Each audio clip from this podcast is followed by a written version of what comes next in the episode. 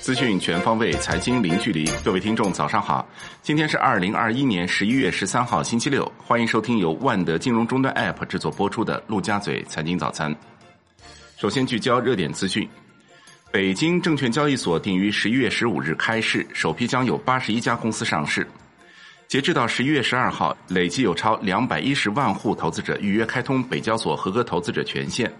开市后，合计可参与北交所交易投资者超过四百万户。北交所交易经手费按成交金额的万分之五双边收取。全国首例证券集体诉讼案作出一审判决，康美药业因年报等虚假陈述侵权，被判赔偿投资者损失二十四点五九亿元。原董事长、总经理马新田及五名直接责任人员，正中珠江会计师事务所及直接责任人员承担全部连带赔偿责任，十三名相关责任人员按过错程度承担部分连带赔偿责任。二零二一年国家医保药品目录谈判落下帷幕，最终结果有望于十一月底公布。今年共有二百七十一个药品通过初步形式审查，价值一百二十万元的中国首款 CAR-T 细胞治疗产品阿基伦赛注射液通过了初步形式审查，但并未进入医保目录谈判环节。环球市场方面。美国三大股指全线上涨，道指终结连续三天下跌走势，道指收涨百分之零点五，标普五百指数涨百分之零点七二，纳指涨百分之一。本周道指跌百分之零点六三，标普五百指数跌百分之零点三一，纳指跌百分之零点六九。三 M 公司涨近百分之二，领涨道指。欧股收盘涨跌互现，德国 D X 指数涨百分之零点零七，英国富时一百指数跌百分之零点四九。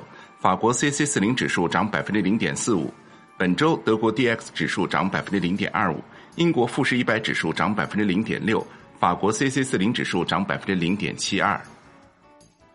宏观方面，国务院指出，要有效应对经济运行中的新挑战，保持经济运行在合理区间，完成全年目标任务，统筹研究明年经济社会发展政策举措。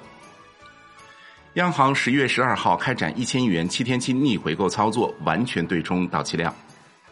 国家能源局数据显示，十月份全社会用电量同比增长百分之六点一，两年平均增长百分之六点八。国内股市方面，沪深股指全天窄幅波动，题材股炒作多点开花。宁德时代走低令创业板承压，大市成交金额连续十六日超万亿。沪指收涨百分之零点一八，深成指涨百分之零点零四，创业板指跌百分之零点零九。盘面上，光伏、军工、近端次新股、特高压、汽车配件板块领涨，元宇宙概念股走势分化。北向资金净买入三十六点二七亿元，宁德时代或净买入八点二七亿元，东方财富或净买入七点三八亿元，伊利股份或净买入五点七九亿元。恩捷股份净买入四点八七亿元，格力电器净卖出四点一三亿元，居首。港股大幅高开后震荡走弱，恒生指数收涨百分之零点三二，恒生科技指数涨百分之一点五六，科技可选消费板块领涨，地产股分化，中国恒大涨近百分之十，南向资金净卖出二十点五一亿港元，腾讯控股遭净卖出十五点九五亿港元。证监会核发内蒙新华长江材料 IPO 批文。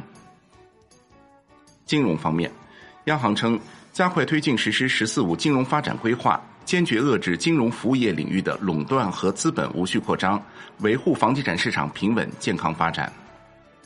证监会准予注册八只北交所主题公募基金，涉及华夏、易方达、广发等八家基金公司。第二批公募 REITs 获批，分别是。华夏越秀高速公路瑞慈和建信中关村产业园瑞慈。楼市方面，银保监会称，稳地价、稳预期、稳房价，遏制房地产金融化、泡沫化倾向，健全房地产调控长效机制，促进房地产业稳定健康发展。产业方面，国家能源局综合司发通知称，要求强化市场监管，有效发挥市场机制作用，促进京东明春电力供应保障。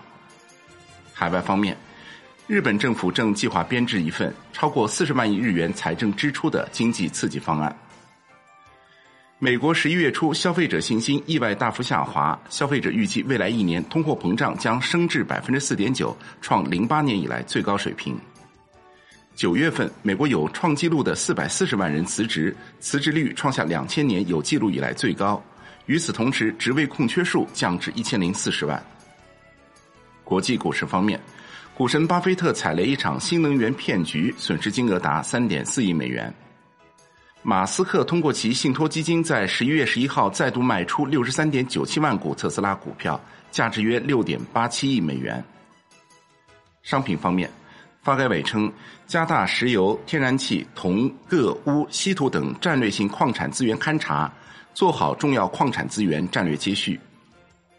债券方面，随着市场对房地产回暖势头的消化，现券期货重回平淡走势，银行间主要利率债收益率窄幅波动不足一个基点，国债期货多数小幅收跌。外汇方面。